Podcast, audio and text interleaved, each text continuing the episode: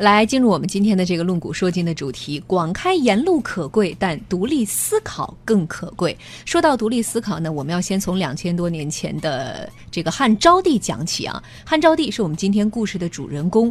当时呢，他年纪不大，但是摆在他面前有一件非常棘手的事情，需要他独立思考。那这一件事情的起因，还要从他手下的两位肱骨之臣之间的一些恩怨讲起。公元前八十七年，汉武帝驾崩。当时刘弗陵即位的时候只有八岁，而汉武帝撒手之前，把这位年幼的刘弗陵托付给了三位肱骨之臣：霍光、上官桀和金密堤。那刘弗陵即位没有两年，辅佐他的这三位重臣当中的金密堤就去世了，剩下的这两位。霍光和上官桀，其实在一开始的时候，两个人配合打得非常好，而且呢，因为两个人关系好，搭档的又默契，还结为了儿女亲家。霍光的女儿嫁给了上官桀的儿子，生了一个女儿，所以他们俩的关系呢，就是这个小女儿的爷爷和外公，对吧？呃，原来呢，这是一好事一桩嘛，但是两家的矛盾也就从这个小女孩的身上开始了。上官家的这个小孙女啊，五岁的时候，当时呢，上官家就希望，呃，能由外公霍光做主，把她嫁给当时的皇帝刘弗陵，只有八岁的刘弗陵。但是霍光以年龄太小为由，就严词拒绝了。可是呢，霍光的女婿上官安他不死心，他觉得好，既然我老丈人的这条路走不通，那我就换一条路来走。于是他转而去寻求当时的。长公主的情人牵线搭桥，成功说服了长公主，然后将六岁的上官这家的小女儿嫁给了刘福林，最后呢，也确实成为了皇后。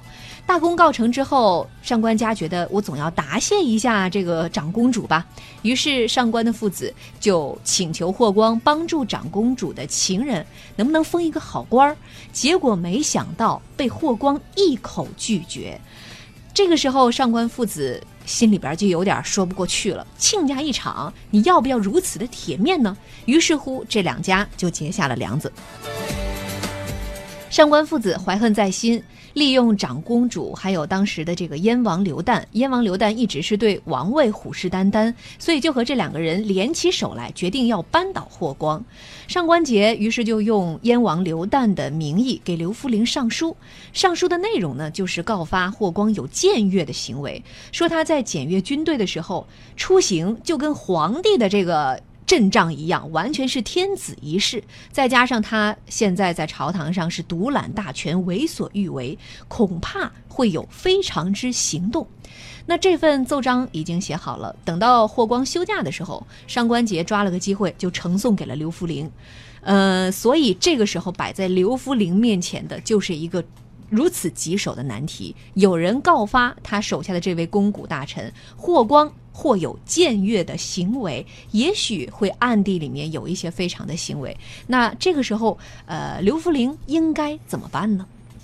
这个刘弗陵当时还没有做出什么这个决定来啊。呃，其实我们先来看一看这个霍光。这个霍光啊，跟上官桀两个曾经是特别好的朋友，因为朋友。而结为了儿女亲家，这个是在古代，别说古代，今天我们都非常常见，对吧？是我们原来是好朋友，哎呦，这个这个指腹为婚，我的将来要生了儿子，你将来生女儿，咱们就成为亲家。如果你要生了儿子，他们义结这个就成为兄弟嘛，金兰啊，义结金兰。如果成了为女儿，那就成为姐妹，这多好的关系啊！这个历史也是这么演的啊。但是最后矛盾在哪儿呢？就是确实两家。结为亲家之后，有了一个掌上明珠。当时五岁的呃上官小小姑娘，这个婕妤是他后来的封号了啊。是。但是这个上官小姑娘，上官家有一个想法，就是霍光当时是总揽大权的，上官家就想呢，如果这个小姑娘能够成为皇后的话。我们家也就成了皇亲国戚，是啊，外戚，呃，对，就成了外戚了。这权力自然是不一样啊。为什么霍光，他他当时霍光是拒绝了，说这姑娘太小了，我的这个外孙女儿才五岁，不同意。霍光为什么就拒绝呢？如果说他外孙女儿能当上皇后，对他不是也是美事儿一桩吗？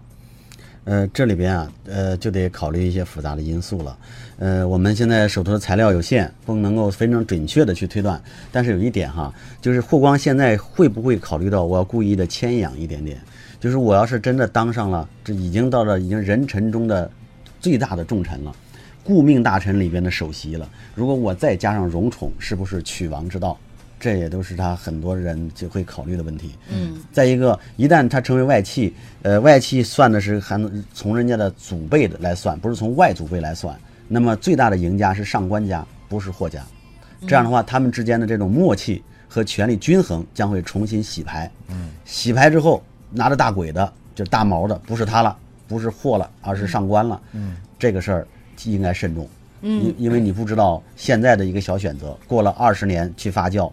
那么，因为一般情况下，外戚能当大将军呢，在汉道，在汉代，那么上官家会对霍家会构成什么样的威胁？嗯，所以防微杜杜渐，霍光现在呃，从经济学角度来看非常简单，成本很高，利益有限，我干嘛要干呢？哎，这是霍光第一次拒绝上官家的这个请求，呃，大师兄给出的霍光的小想法。嗯，张扬，你你怎么想呃？我觉得他首先这个霍光他还是比较老谋深算的，因为你看他为什么能够托孤哈被，他和金密迪都有一个共同的特点，就是二十多年未出差错。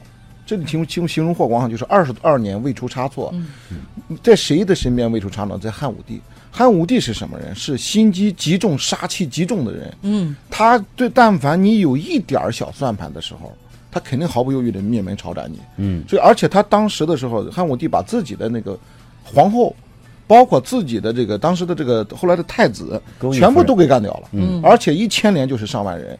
他在汉武包括刘福林的他老妈也被他干掉了。对啊 就这种情况下，他对这个这个外戚和朝和皇帝之间的这种关系啊，他是非常非常警惕的。嗯。一方面要自保，另外一个呢，就是说他知道这是皇帝的大忌，嗯。甭管这人是你什么亲戚，是你的这个外孙女婿也好，是什么也好，长大了以后很难说不洗牌。嗯，他非常对这个啊他是非常小心的。还有尽管刘弗陵还有一个就是当时才八岁啊。还有一个就是权力制衡。嗯呃，我觉得还有一点哈，就是从这个道德感上来讲的话，事实上后来的发展也证明了他的判断，就是说，在这个时候小皇帝刚上位的时候，这个上官的做法就是什么呢？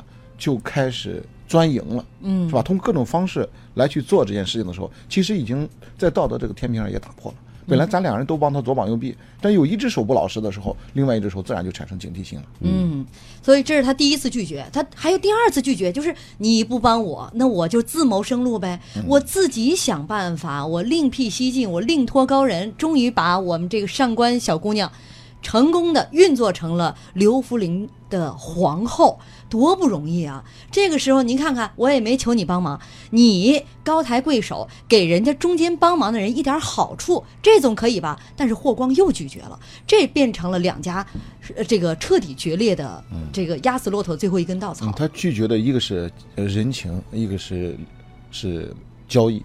嗯那在这个里面，就是说，你看为什么这两次都找他帮忙呢？都跟你的人情有关系。一个是问你外孙女儿，第二个呢就是那个呃，你外孙女本身已经受益了，那你应该回报是吧？嗯再给予一些回报和交换。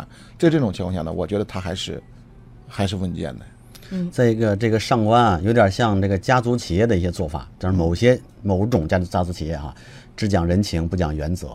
霍光呢，有点像这个有些这个现代企业制度建立起来的企业里的 CEO，、说这个人不到这个他不该长公主的情人，他凭什么当官啊？